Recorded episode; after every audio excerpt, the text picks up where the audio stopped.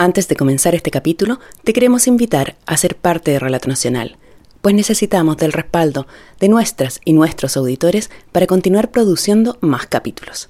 Para apoyarnos, ingresa a www.relatonacional.com slash membresía. Muchas gracias a quienes ya se han sumado y a quienes lo hagan pronto.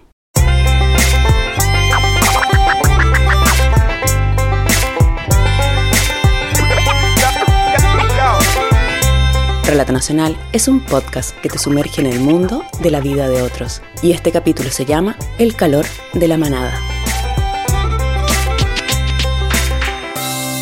¿Has pensado alguna vez en embarcarte en una aventura en solitario donde te enfrentas a la naturaleza? En un lugar de clima veleidoso y frío y donde el paisaje sobrecoge por su belleza? Es probable que en estos últimos meses te haya pasado más de una vez.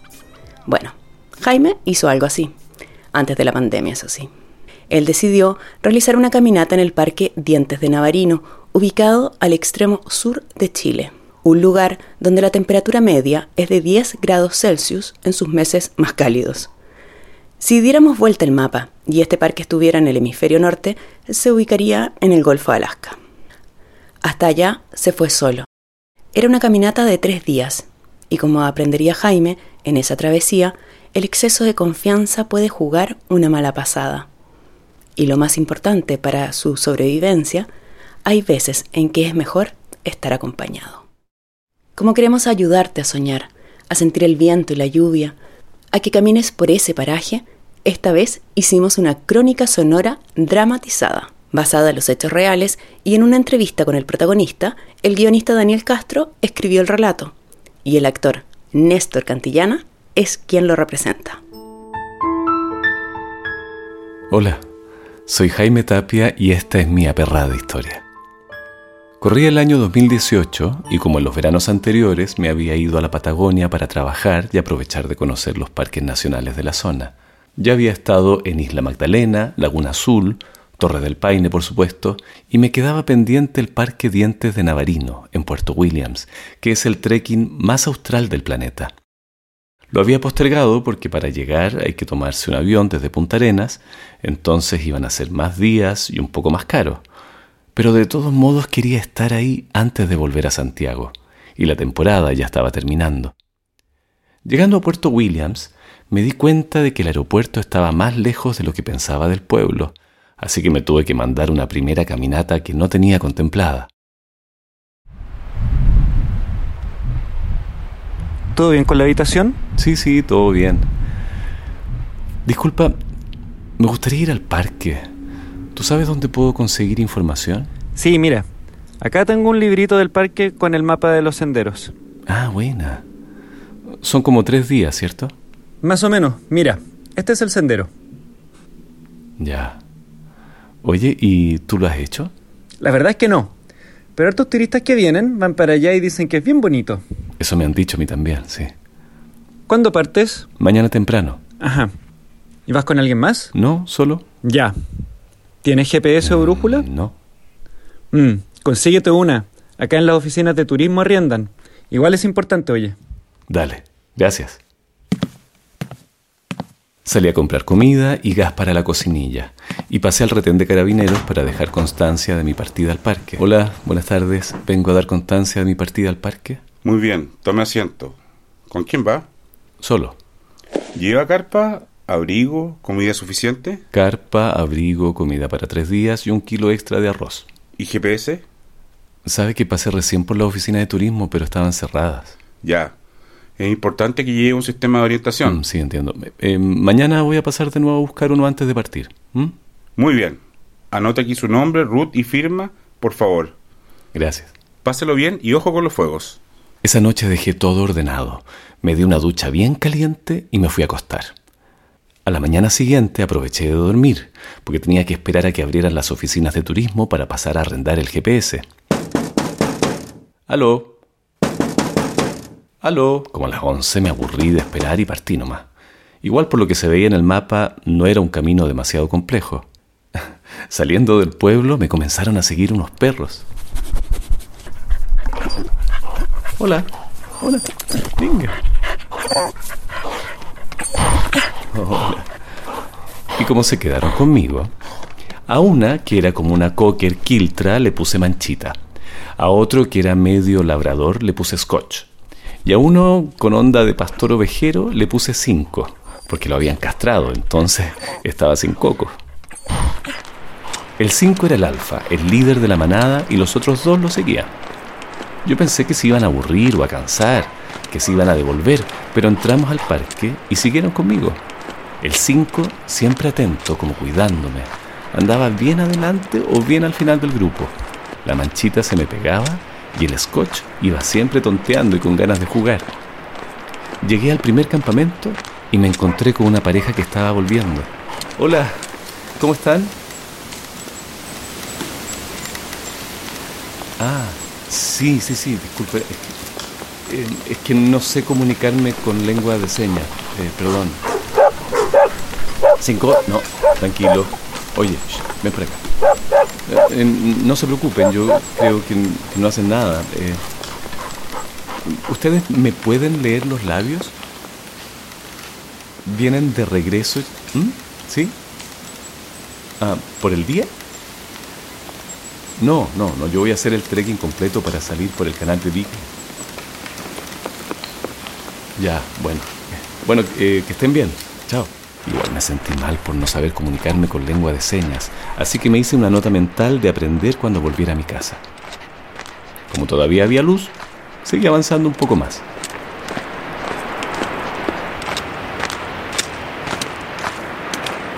Cuando comenzó a oscurecer, armé el campamento. Siempre ando con un plástico para poner debajo de la carpa y aislarme más de la humedad.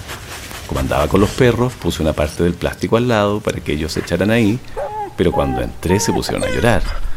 No les parecía muy bien esto de que yo estuviera dentro y ellos afuera. Tenía la esperanza de que se aburrieran y se devolvieran al pueblo. Sentía que se estaban volviendo una carga y que tenía que preocuparme más de ellos que del camino. Aparte me empecé a pasar el rollo con que si se comían la fauna local iba a ser mala onda la cosa. Bueno, la cosa es que seguían gimoteando y aullando sin ninguna gana de irse, así que me terminaron convenciendo y los dejé entrar a la carpa. Ya, oye, ya, entre. Igual tengo que reconocer que cuando entraron le dieron más calorcito a la carpa.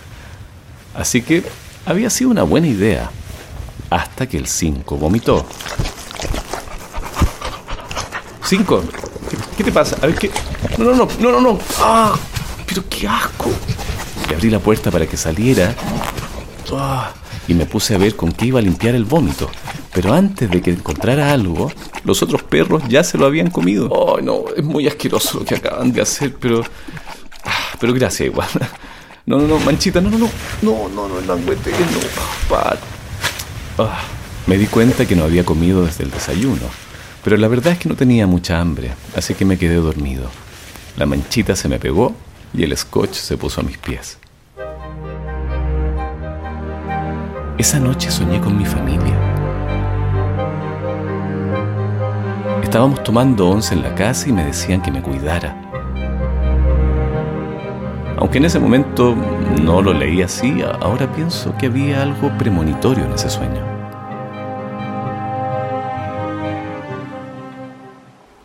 Cuando amaneció, me abrigué bien y cociné para los cuatro. O sea, dividí mi ración en cuatro.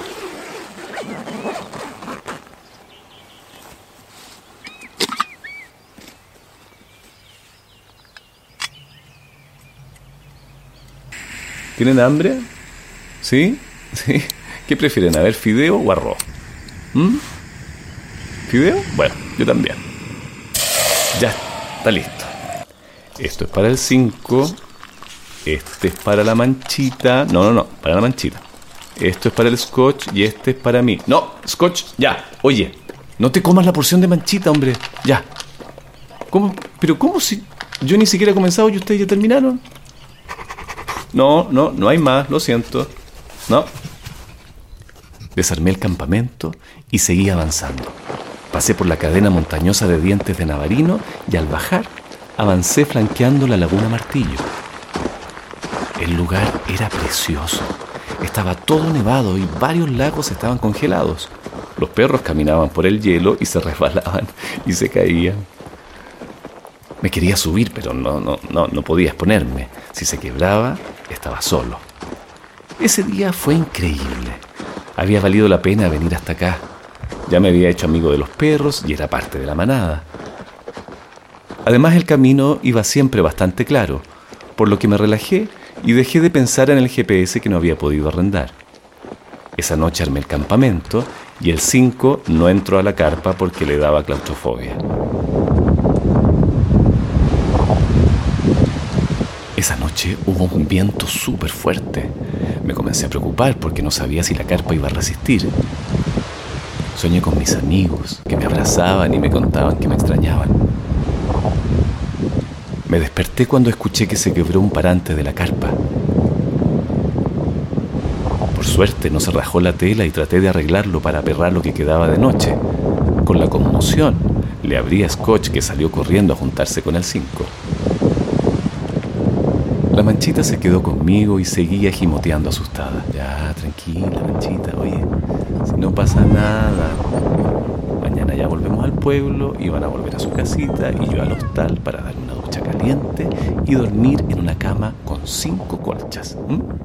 Ya era el tercer y último día. Desarmé la carpa con las manos congeladas, hice el desayuno comida para los cuatro y seguimos caminando. Al rato calculé que me faltaba muy poco para llegar poco más allá vi el hito 33, pero después de eso desapareció toda la señalética. Imaginé que no había mucho más por ahí, porque ya estaba por llegar, así que comencé a basarme en la información del mapa. Crucé el paso Virginia y una montaña que coincidía por completo con la topografía y descripción del mapa. Cuando llegué a la cima de la montaña, pude ver una laguna y a lo lejos el canal Beagle.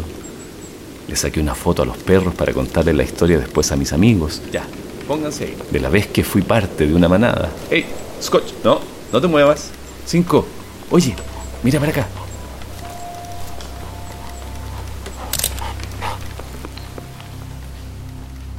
Bajar, entré a un bosque depredado por castores y más allá otro bosque. Todo como en el mapa. Comenzó a oscurecer y todavía no llegaba a mi destino Pensé que tal vez me había quedado pegado sacando demasiadas fotos o que había avanzado más lento, pero como todos los lugares por los que había pasado coincidían con los del mapa, me relajé a pesar de que no hubieran aparecido más hitos en todo el camino. Para no caminar a oscuras, armé campamento pensando que la mañana siguiente iba a llegar al canal Beagle, que era donde terminaba el trekking. Fue la mejor noche. El cielo estaba estrellado y no hacía tanto frío. A la mañana siguiente, camino hacia el oeste para llegar al canal. ¿Qué nos vamos a comer cuando lleguemos a Williams? ¿Mm? ¿Un lomito a lo pobre? ¿Su corderito al palo? ¿Qué? ¿Prefieren ensaladita de centolla o cordero? Ah, sí, quieren cordero para comerse los huesitos, los pillé, ¿ah?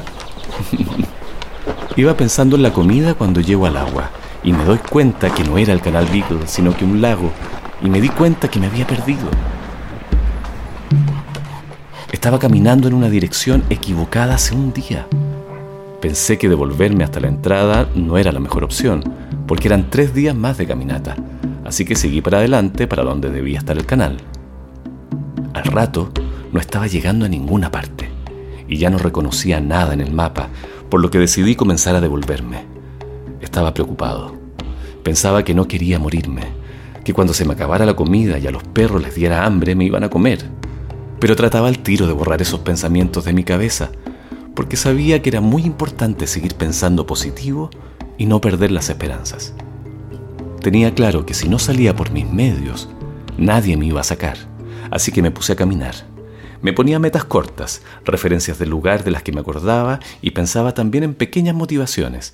Pensaba, no puedo morirme sin volver a comer ramitas de queso o no puedo morirme sin volver a tomar una pilsen. Comencé a secar cada cierto rato el celular para ver si tenía señal y mandar mensajes, pero no había ni una rayita de señal. Comenzó a oscurecer cuando llegué al lago que pensaba era el Beagle. Armé el campamento, me saqué la ropa y me puse el buzo que usaba en las noches para dormir seco y que la ropa también se secara para el día siguiente.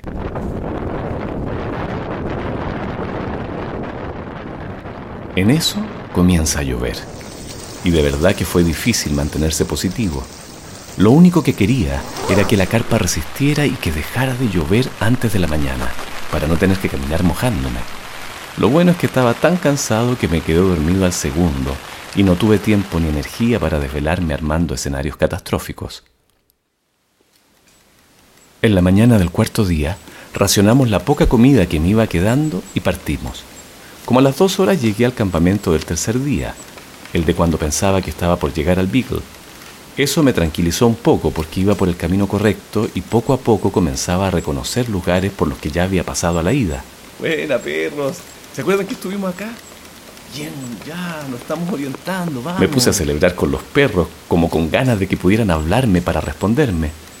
Igual a su modo, moviendo la cola y mirándome, sabía que entendían lo que estaba pasando y que también estaban contentos que hubiéramos vuelto a encontrar el camino. Quería alcanzar a llegar al campamento del día 2, pero se nos hizo de noche. En la mañana del día 5, nos comimos la última comida que nos quedaba. No hay más, Scotch. Oye, no hay más. Eso era lo último que nos quedaba. Comenzamos a caminar hacia los dientes de Navarino, pero cuando llegamos a los pies de las montañas, me desorienté completamente. Me quedé en blanco y ya no sabía en qué dirección seguir. Ese fue el momento más duro de todos, porque no tenía un destino ni una meta y para cualquier parte podía ser el camino. Ya no me quedaba comida y podía seguir por días caminando solo perdiéndome más. En ese momento, los perros comenzaron a ladrar y a subir la montaña. ¡Ey! ¡Venga para acá! ¡Cinco! ¡Baja! ¡Scotch! ¡Manchita! ¡Oye! ¡Vengan! ¡Aquí! Pero si no hay camino. Yo los llamaba para que bajaran, pero no hacían caso. Me miraban y ladraban como esperando que los siguiera y pensando que tal vez habían olido el camino o que tenían una idea más clara que yo de dónde estábamos, los comencé a seguir. ¡Auxilio! ¡Estoy perdido! Mientras subía gritaba para ver si alguien me escuchaba. Era poco probable, pero no perdía nada con tratar. Sobre todo ahora que se me había agotado la batería del celular. Cuando llegamos a la cima de la montaña, estaba raja de cansado pero escuché el motor de un helicóptero y me volvió el alma al cuerpo. Saqué un acolchado de la mochila que era reflectante y comencé a hacer señas.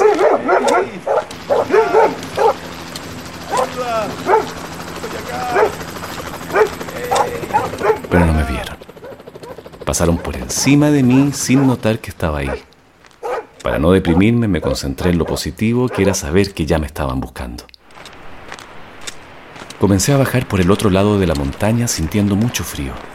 El cansancio de la subida y la falta de calorías me estaba pasando la cuenta. Igual me mantenía lo más concentrado posible, porque toda la vegetación estaba congelada, lo que hacía que el camino estuviera ultra resbaloso. Ya abajo llegamos al bosque depredado por los castores y busqué una presa que tuviera palos secos para comenzar a hacer una fogata con la esperanza de que el helicóptero viera el humo. Junté varios palos, pero no tenía nada bien seco para comenzar el fuego.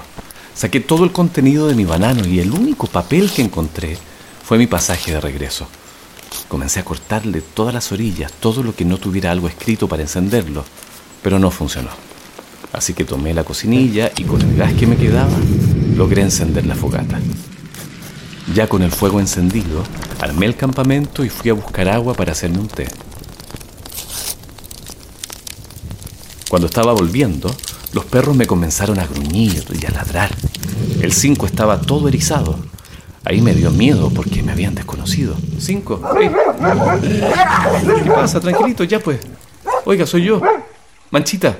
La manchita fue la primera en reconocerme y se me acercó. Al verla conmigo, los otros dos también me reconocieron y se acercaron a languetearme gimiendo, disculpándose por su error. Me quedé ahí alimentando la fogata toda la tarde, pero el helicóptero no pasaba. En mi desesperación pensé en quemar el bosque para que me encontraran, pero me di cuenta de que era una mala idea y que quemar un bosque era una solución infinitamente peor que el problema en el que estaba. En la mañana encendí el fuego con las brasas que quedaban. Di vuelta al banano para ver si encontraba algo que me sirviera y cayó un dulce. No había comido nada en 24 horas, así que me lo metí en la boca y lo disfruté como si fuera el mejor manjar de la vida. Ese ha sido lejos el mejor dulce que he probado en toda mi vida. Estaba tan rico que me puse a buscar en todos los bolsillos de mi parca, de los pantalones, en la mochila para ver si encontraba otro más. Pero ese era el único. Como a la una todavía no había señales del helicóptero y me di cuenta que tal vez no iba a volver a pasar y que estaba perdiendo tiempo para caminar y salí de ahí. Ya no nos quedaba comida. Entonces, mientras antes siguiera, más posibilidades tenía de lograrlo. Ya, nos vamos, cabrón. Parece que no va a pasar el helicóptero. Así que mejor nos movemos para llegar a la casita. Ya, vamos. Venga. Tenía todavía seis horas para avanzar antes de que oscureciera. Pasaba montaña tras montaña, pero no llegaba a ninguna parte reconocible. Así que decidí subir la montaña que me flanqueaba para ver si desde arriba podía ver algo que me orientara. Era una subida sin sendero. Entonces me tenía que abrir camino por entre los arbustos, gastando mis últimas energías. Desde arriba pude divisar agua al otro lado, y en este caso, por las dimensiones, que eran mucho mayores que las del lago con el que me había confundido, este sí tenía que ser el canal Big. Comencé a seguir en esa dirección, y cuando comenzó a oscurecer, me di cuenta que se comenzaron a encender luces a la orilla del canal. Tenía que ser o Puerto Williams o Ushuaia, pero en cualquiera de los dos casos ya tenía a dónde ir, y que por más que me demorara, había un destino al que iba a enfilar.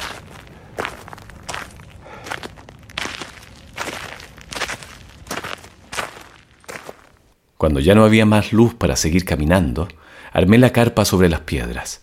No había un lugar mejor que ese y tuve que poner toda mi ropa debajo para ablandar al menos un poco el terreno.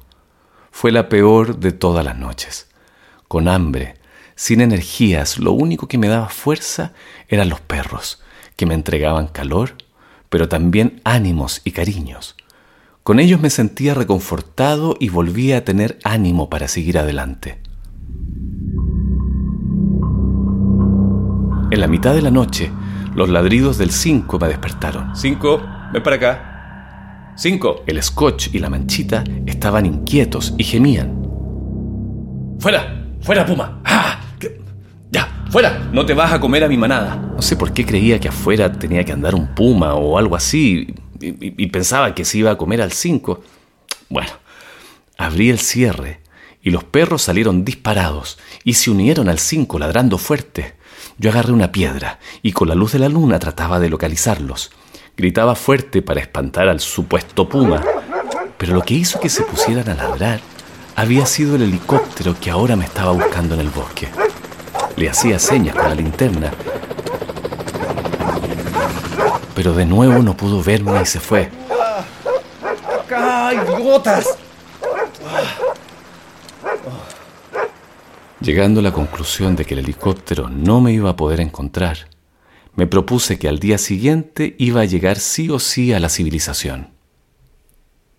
El día 7, lo primero que pienso al despertarme es que hoy iba a salir de ahí. Ya, cabro. Esta noche sí o sí dormimos en la casita. ¿Mm? Para bajar de la montaña donde estaba, busqué el lugar con menos pendiente.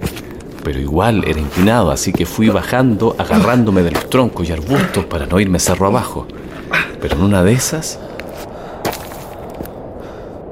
se quebró la rama del árbol y ahí caí como dos metros cerro abajo. Los perros llegaron al tiro a verme y languetearme para ver si todavía estaba bien. Por suerte no me pasó nada, porque ahí en medio de los árboles jamás me habrían encontrado.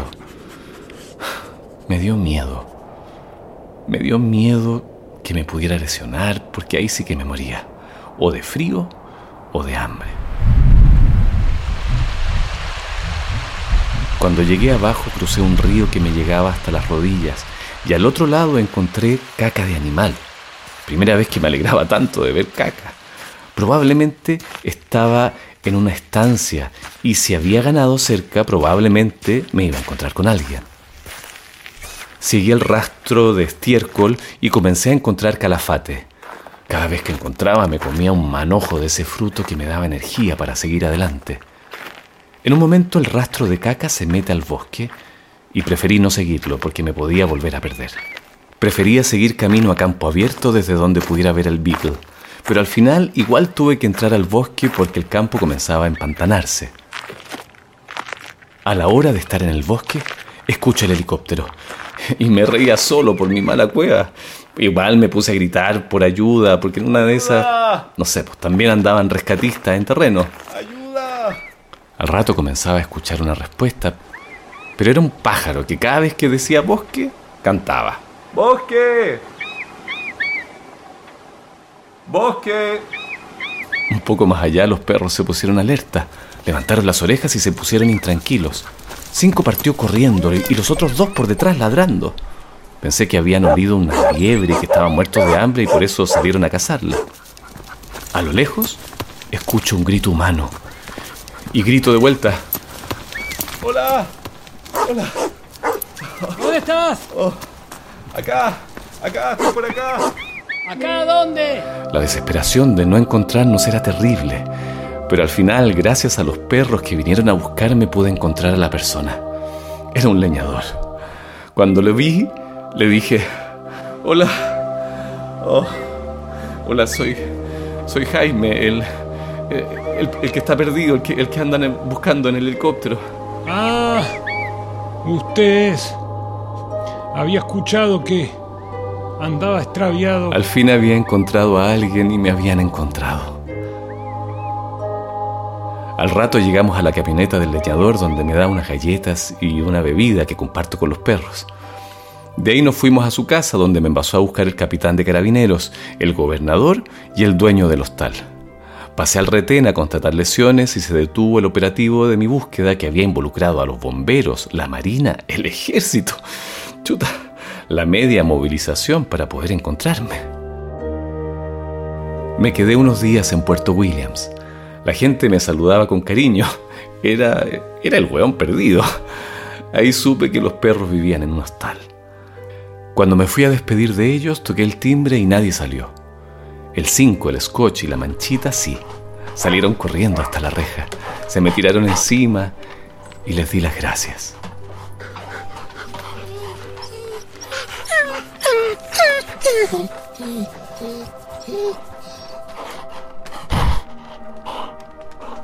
Y me fui. Y ellos se quedaron gimiendo. Cinco, oye. Scotch, manchita. Gracias. De verdad, gracias.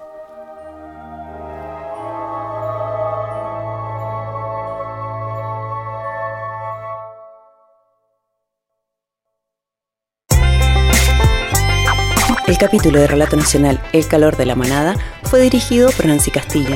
La historia fue escrita por el guionista Daniel Castro. La narración fue realizada por el actor Néstor Cantillana. Josefina Aguirre en la producción, Marcelo Cotton en la edición de audio y Jorge López fue el periodista que reportó la aventura. Por la música agradecemos a Kevin MacLeod. Para seguir realizando más historias de no ficción, te invitamos a apoyar nuestro trabajo mediante tu aporte. Para hacerlo, puedes ingresar a www.relatonacional.com slash membresía. Más capítulos de Relato Nacional puedes encontrar en Spotify, Apple Podcasts, Google Podcasts o en tu plataforma favorita.